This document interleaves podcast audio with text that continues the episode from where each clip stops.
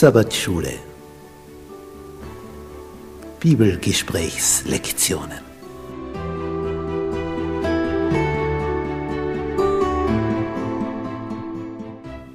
Das fünfte Buch Mose. Die aktuelle Wahrheit für unsere Zeit.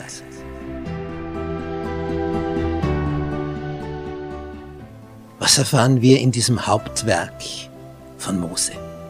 Es ist das Buch, aus dem Jesus am öftesten zitiert hat. Es ist sein Lieblingsbuch der Bibel. Was ist darin enthalten? Was gibt es da für eine Botschaft? Darauf sind wir neugierig. Das wollen wir ergründen. Bist du mit dabei?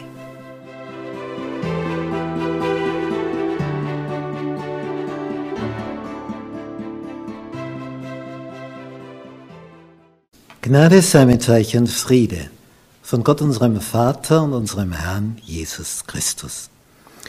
Wir studieren das fünfte Buch Mose, Deuteronomium, Lektion Nummer 5. Der Fremde in deinen Toren. Unser Merktext für diese Woche aus dem fünften Mosebuch, Kapitel 10, Vers 19. Darum sollt ihr auch die Fremdlinge lieben. Warum? Denn ihr seid auch Fremdlinge gewesen in Ägyptenland. Seitdem es Menschen auf diesem Planeten gibt, haben sie sich zusammengetan mit denselben Sprachen, denselben Kulturen, aber wir merken auch immer wieder, dass Menschen geflohen sind aus ihrer Umgebung woanders hin. Und wenn Fremde in ein fremdes Land kommen, Ausländer auf Befehl sind, wie Abraham, dann braucht es schon eine besondere Verbindung nach oben, um das Ganze auch durchzustehen.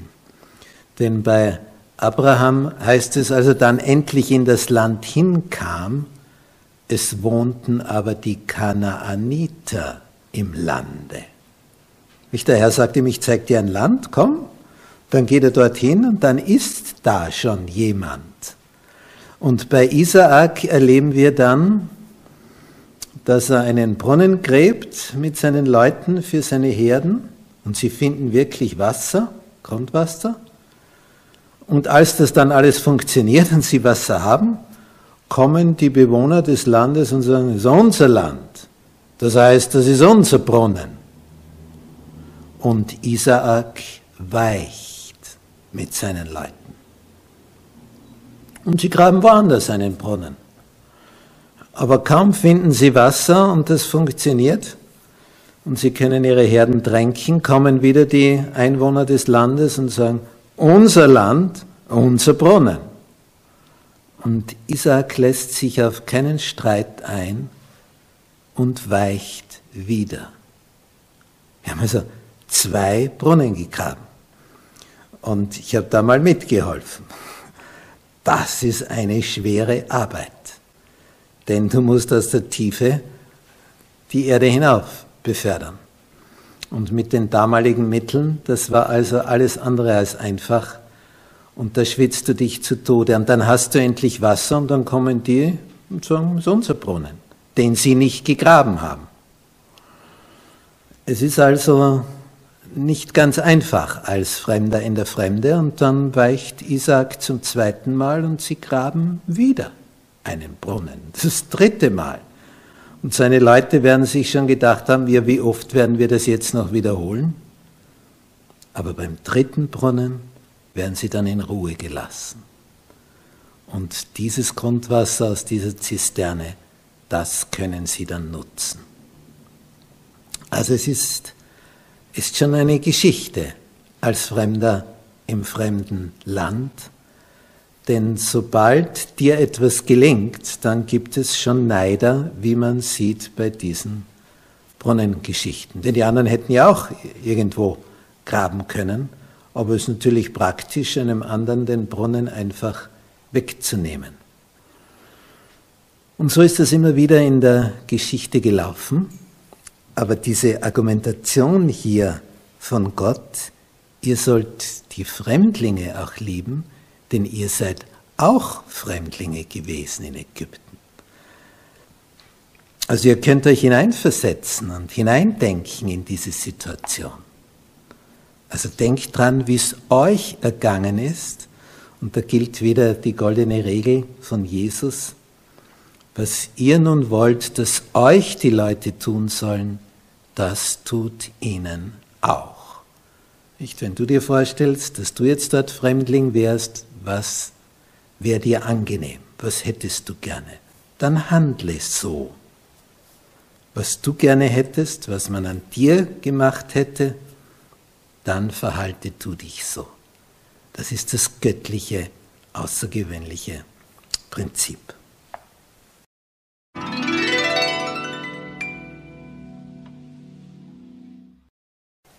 Beschneidet eure Herzen.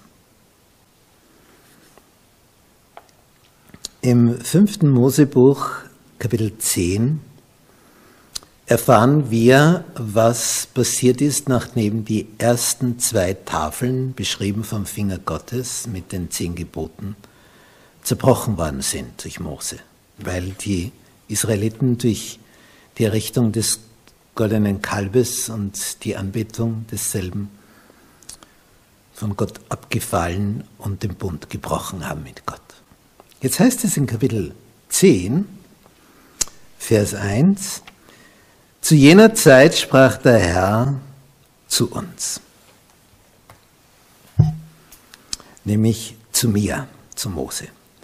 Haue dir zwei steinerne Tafeln zu, so wie die ersten waren. Und steige zu mir auf den Berg und mache dir eine hölzerne Lade. So will ich auf die Tafeln die Worte schreiben, die auf den ersten Tafeln waren die du zerbrochen hast, und du sollst sie danach in die Lade legen. Die Lade, diese Bundeslade, war also das Heiligtum, das war das Außergewöhnliche im allerheiligsten Teil dieser Stiftshütte. Das war gewissermaßen der Tresor. Und so wie es im Himmel einen gibt, so auf Erden. Und das war also die, die besondere außergewöhnlich geheiligte Stätte für die zehn Gebote, für die zwei Tafeln. Und Mose schreibt, so machte ich eine Lade aus Akazienholz, hieb zwei steinerne Tafeln aus, wie die ersten waren, und stieg auf den Berg, und die zwei Tafeln waren in meinen Händen. Und was macht jetzt Gott? Da schrieb er auf die Tafeln, entsprechend der ersten Schrift, die zehn Worte, die der Herr zu euch auf dem Berg gesprochen hatte mitten aus dem Feuer am Tag der Versammlung, und der Herr gab sie mir. Und ich wandte mich und stieg vom Berg herab, und ich legte die Tafeln in die Lade, die ich gemacht hatte, und sie blieben dort, wie der Herr es mir geboten hatte. Das ist also bedeutsam. Die zweiten Tafeln waren wie die ersten. Dieselbe Schrift, derselbe Inhalt, das, was in 2. Mose 20 wiedergegeben wurde. Was aber jetzt dazu kommt, dass es mehr braucht als die Beschneidung vom Körperlichen bei den männlichen Israeliten, das war beschneidet eure Herzen. Das ist nun ein, ein ganz besonderer Gedanke, denn was ist damit gemeint? Das Herz ist ja in der Bibel der Sitz für unsere innere Haltung, unsere Gesinnung. Nicht, wenn du von Herzen jemand liebst, dann, dann ist das etwas Echtes, kommt also aus dem Inneren heraus ist ganz ehrlich. Und wenn du deine Herzen beschneiden sollst, dann bedeutet das also, dass da etwas vom Charakter zurechtgeschliffen werden soll. Und diese Beschneidung des Herzens ist also eine Art, wo wir mehr und mehr in die Gesinnung Jesu hineinwachsen. Denn das ist ja das Ziel von Eden zu Eden. Wir wurden ja am Anfang nach dem Bilde Gottes erschaffen. Und das Ziel ist es, dass wir dort wieder letztendlich ankommen. Dass wir Menschen sind, die so handeln, wie Gott sie haben möchte. Und dieser Hinweis, die Herzen zu beschneiden, das zeigt also schon, man kann äußerlich etwas vollbringen, ja, dann ist ein Ritual, eine Zeremonie erfüllt, so wie man auch eine Hochzeit durchführen kann, obwohl man ein Heiratsschwindler ist. Es kann also die äußere Zeremonie stimmen, aber sie stimmt vielleicht nicht mit der inneren Haltung überein. Und darum geht es Gott, dass das zusammenpasst.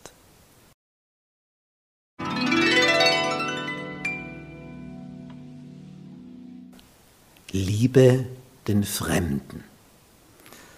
Das war ihnen also geboten. Das kommt auch beim Sabbatgebot durch.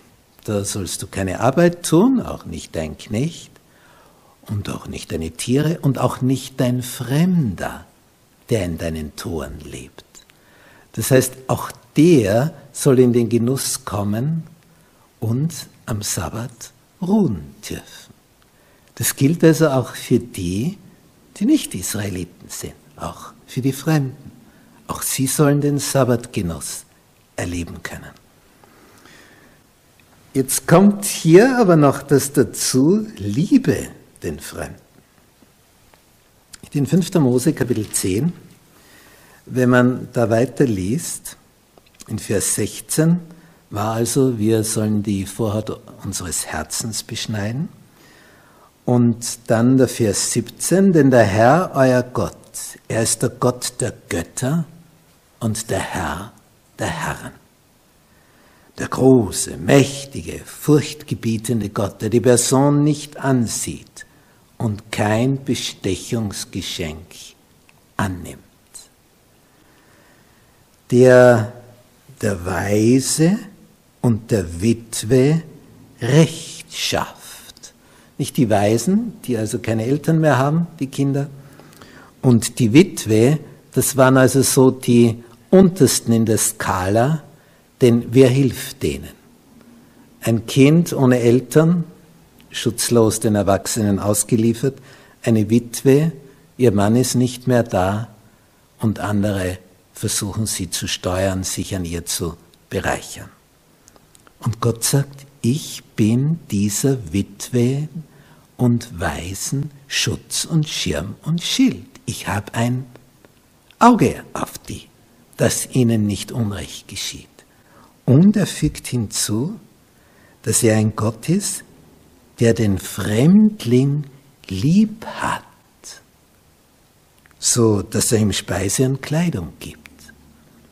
Das ist also auch etwas Besonderes. Er hat den Fremdling lieb. Und auch ihr sollt den Fremdling lieben, denn ihr seid ebenfalls Fremdlinge gewesen im Lande Ägypten. Dieses sich hineinversetzen in einen anderen kann man immer dann am besten, wenn man selber etwas erlebt hat, in ähnlicher Hinsicht. Nicht wenn deine Mutter schon gestorben ist, dann kannst du den ganz anders verstehen und trösten, dem jetzt gerade die Mutter gestorben ist. Du bist da schon einmal durch, durch diese Szene. Wenn dein Kind als Herangewachsener ins Gefängnis kommt, und das passiert auch jemand anderen, ja, du kannst den ganz anders verstehen, wie es dem jetzt geht, weil du selber in derselben Situation gewesen bist. Wenn deine Ehe geschieden wurde und jemand anderer steht jetzt gerade vor dem Scherbenhaufen seiner Ehe, ja, er versteht, dass du ihn verstehst, weil du durch dasselbe durchgegangen bist. Und so werden wir so manche Dinge im Leben an Negativen erleben und erleiden, aber dadurch viel mehr Gespür, viel mehr Mitgefühl entwickeln, diese Empathie für den anderen und mit ihm mitfühlen. Und das tut gut für den, der gerade eine leidvolle Zeit erlebt. Wenn er merkt, da gibt es jemand, der versteht mich, der weiß, wie es mir jetzt geht. Nicht ein Reicher kann leicht zum Armen sagen, er wird schon wieder werden, oder der Gesunde zum Kranken. Aber der auch krank ist, kann den Kranken anders trösten. Und der Arme den anderen Armen anders unterstützen. Er, er weiß, wie das ist. Und diese gegenseitige Wertschätzung und Annahme und Hilfestellung, tja, wenn wir das praktizieren, dann sind wir so, wie Gott es haben möchte. Denn er fühlt auch mit, mit diesen. Und wir haben ja noch nichts erlitten, was nicht auch Jesus erlitten hat. Also er versteht uns.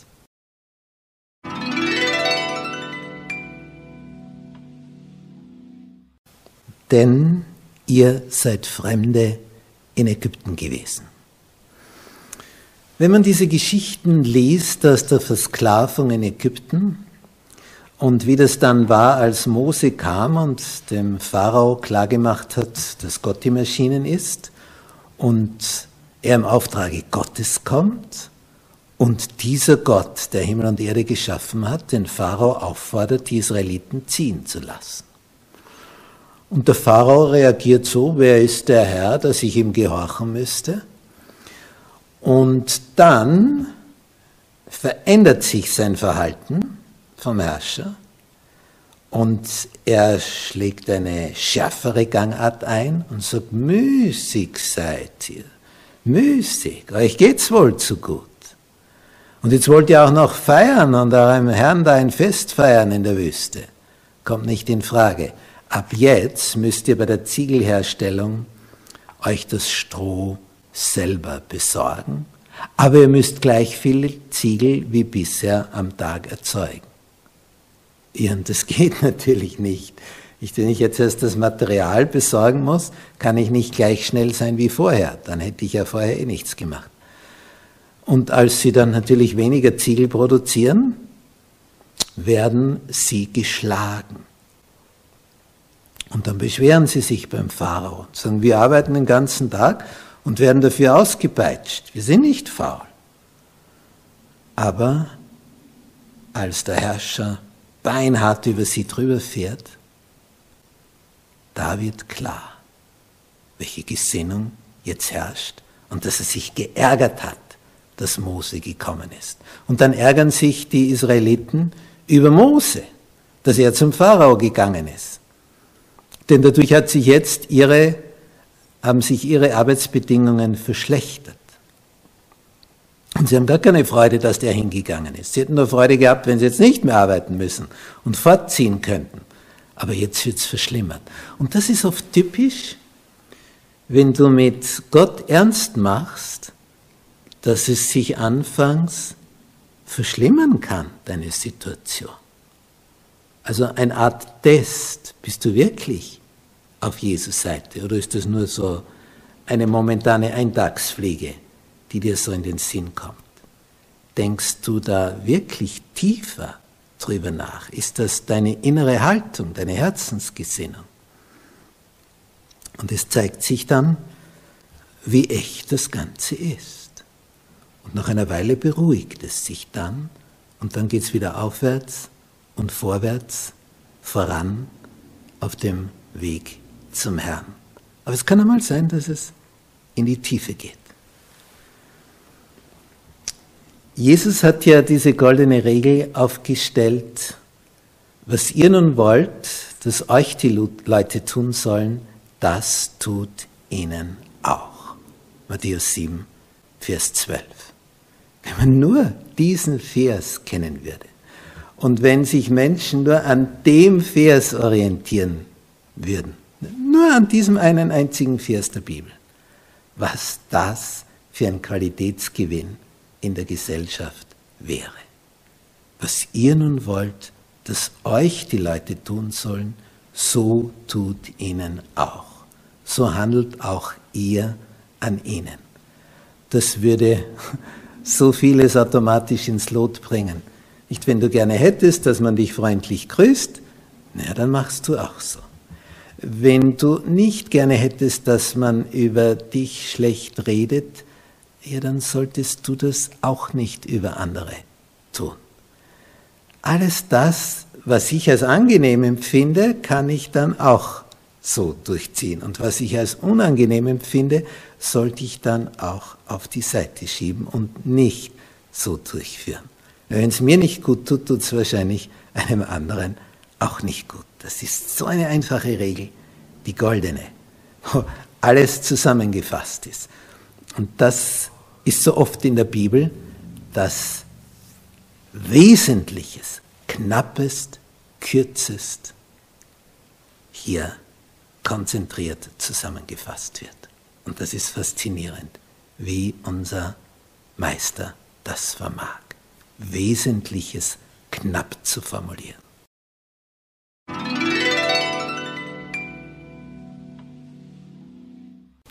Richtet gerecht. Aufgrund der Vermehrung des Volkes war also Jesus, der hier Mose die Instruktionen gab, einer, der Mose dann klargemacht hat, nachdem der gestöhnt hat unter der ganzen Last. Du musst das ein bisschen besser aufteilen, mehr Richter, die über leichtere Fälle entscheiden und du dir die schwersten vorbehältst. Und da wurde diesen Richtern klargemacht, eure Position ist enorm verantwortungsvoll, richtet gerecht. Ihr sollt das Recht eines Fremdlings, einer Weise, einer Witwe nicht beugen. Das ist also eine Art und Weise, die anscheinend schon sehr lange praktiziert wird. Nicht Mose, das ist eine Zeit, das ist 3500 Jahre her. Das ist ja eine Zeit. Dauer eine entsprechend lange. Und damals gab es das schon. Und es gibt es bis heute. Ich erinnere mich, als ich die Dame kennenlernte, meine Herzensdame, die dann später meine Frau geworden ist. Und sie einmal erzählt hat, sie hatte eine Mitschülerin im Gymnasium und vom Abitur, vor der Matura, war da ein bestimmtes Fach für dieses Mädchen, diese junge Dame. Da schien es also, sie wird da nie durchkommen. Sie war einfach nicht begabt in diesem Fach. Und dann war sie letztlich durch. Und die Eltern von diesem, von dieser jungen Dame, die hatten ein Elektrofachgeschäft. Und dann konnte man sehen, dass die Lehrperson, die hier geprüft hat bei der Matura, plötzlich ein niegelnagelneues, edles Fernsehgerät der Topklasse in seinem Wohnzimmer stehen hatte. Und dann wurden Verbindungen hergestellt. Das wäre also das Gegenteil von dem, du sollst das Recht nicht beugen. Diese Art geht so weit, dass Gott sagt in Deuteronomie 27, Vers 19, verflucht sei, wer das Recht des Fremdlings, der Weise und der Witwe beugt. Gott ist also jemand, der ganz genau auf die Schwächsten in der Gesellschaft schaut, dass sie nicht übervorteilt werden. Und wer meint, na, die sind ja ohne Schutz und da kann ich jetzt meine Macht ausspielen, der wird sich wundern, weil ein Höherer darüber wacht. Und es mag im Augenblick funktionieren, aber nur im Augenblick. Aber auf lange Sicht gesehen wird sich das rächen, wenn man sich an denen vergreift, die sich selber nicht so wehren können, weil sie zu den schwächsten Gliedern im sozialen Status gehören. Der Herr ist also einer, der einen Blick hat für die Schwachen. Und das ist wieder etwas, was Mut macht, Wenn du so den Eindruck hast, ich bin wehrlos ausgeliefert, ich bin ohnmächtig, was kann ich tun? Ich bin nur ein ganz kleines Rädchen in dem ganzen Getriebe und man trampelt auf mir herum. Es gibt jemand, der Acht hat auf dich. Auch wenn du meinst, man sieht dich nicht, kennt dich nicht, es fällt nicht auf, ob du da bist oder nicht. Oh ja, der Höchste hat gerade für die Schwächsten der Gesellschaft einen Blick. Und er ist einer, der gerade für diejenigen seine Liebe kundtut. Er unterstützt die, die sonst keine Unterstützung haben. Unser Gott ist also einer, der voller Liebe ist für die, die besonders viel Liebe brauchen. Und das macht ihn wieder so sympathisch. Er hält es also nicht mit den Mächtigen, sondern mit den Schwächsten, mit den Ärmsten, wenn ihnen Unrecht widerfährt.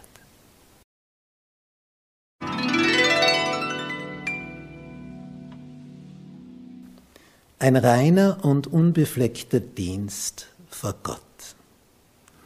Ein Text aus dem fünften Mosebuch, Kapitel 24, Vers 10, was da für praktische Hinweise sind so richtig aus dem Leben gegriffen.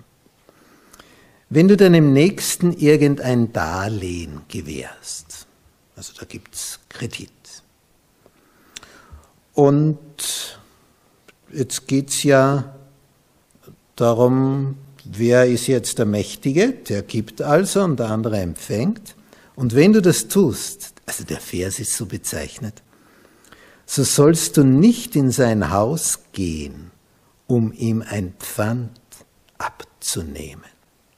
Also, dass du zeigst, ich gebe dir jetzt Geld und dafür hole ich mir jetzt gewissermaßen eine, eine Sicherheitsreserve dafür. Falls ich es nicht zurückkriege, dann gehört mir das, was ich mir jetzt selber hole. Und du sollst es dir nicht selber holen, sondern, wie sollst du das machen? Du sollst draußen stehen bleiben Interessant, wie, wie detailliert diese Formulierung. Und der, dem du borgst, soll das Pfand zu dir herausbringen.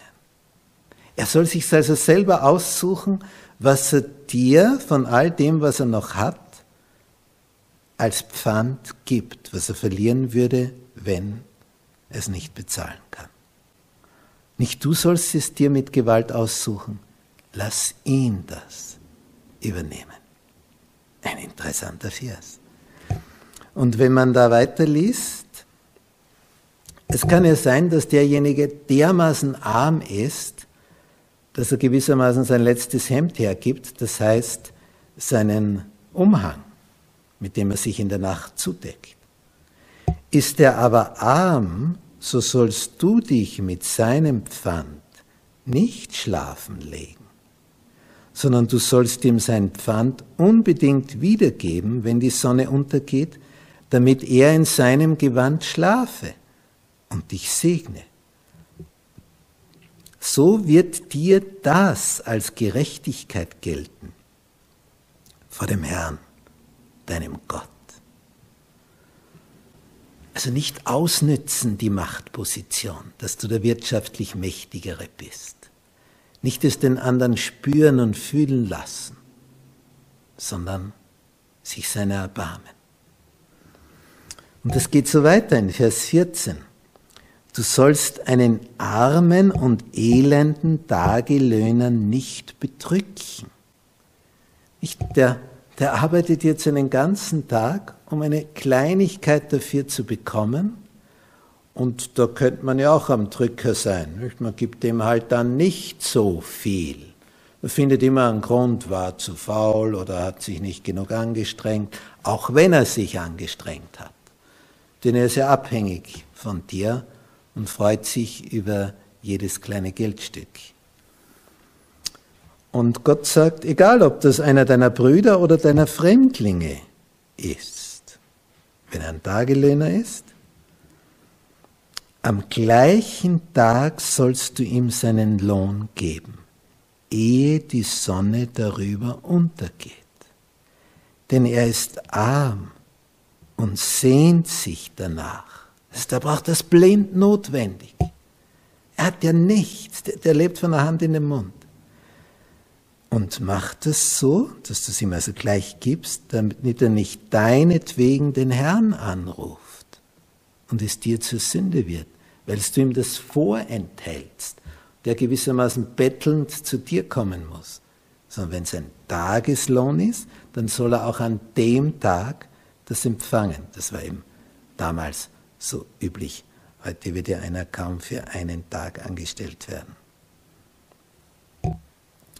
Und auch diese Sippenhaftung, die in vielen Kulturen da ist, die wurde hier nicht so gehandhabt. Die Väter sollen nicht für die Kinder getötet werden und die Kinder sollen nicht für die Väter getötet werden, sondern jeder soll für seine Sünde getötet werden. Also nicht mitgehaftet, weil man zu dieser Familie gehört. Gott ist einer, der dafür schaut, dass es in der Gesellschaft ordentlich zugeht, weil er uns lieb hat.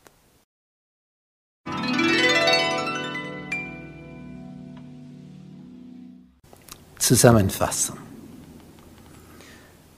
Du sollst den Fremdling in deinen Toren lieben. Wir haben hier so ein Bild von einem Wald, wo der Sonnenschein hineindringt. Nicht ein Wald, wenn das ein dichter Laubwald ist, so ist es da drin recht dunkel. Die Nadelwälder sind normalerweise etwas heller, aber Laub kann ja sehr dicht sein und dann kann es da drinnen wirklich finster werden. Aber dann, wie wir das hier auf diesem Foto sehen, gibt es immer wieder Stellen, wo der Sonnenschein durch hineindringt. Und dieses Bild hier, das hat mich erinnert, wie das für einen Fremdling sein muss im fremden Land. Das ist für ihn im Verhältnis finster. Er ist Ausländer, er kennt da niemand, vielleicht nicht einmal die Sprache. Und dann wird es plötzlich hell. Wodurch wird es hell? Wodurch dringt der Sonnenschein ein? Ja, wenn da jemand ist, der sich um dich annimmt, dann, dann es hell. Da dringt die Sonne hinein und es kommt auf diesem Foto von dieser Waldlichtung so schön durch.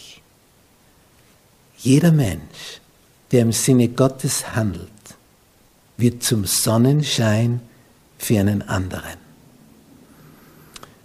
Er verbreitet Licht, Freude, Helligkeit, Zuversicht.